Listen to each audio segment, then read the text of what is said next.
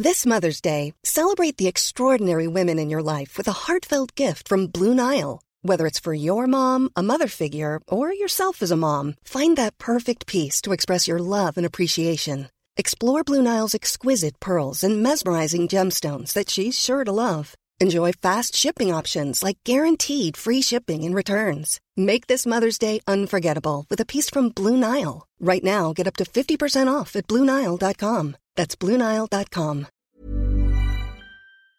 ¿Tuvieron que habilitar algún tipo de servicio o haber tenido que lanzar alguna herramienta digital igual para los clientes, adicional a las que ya tenían disponibles en el mercado? No, afortunadamente no. Más bien nos dimos cuenta que las que teníamos eran ya una solución para que este tipo de cosas sucediera y lo que estuvimos haciendo fue más bien mejorarla, porque todo esto siempre es una experiencia y nos dimos cuenta que sí teníamos una batería de aplicaciones y de elementos de operación que de por sí eran muy útiles, pero que nos dimos cuenta que son mucho más útiles, casi indispensables de aquí en adelante. Afortunadamente las tenemos y se quedarán con una fortaleza y una característica de que son muy robustas, todavía mucho más de lo que teníamos antes de la pandemia.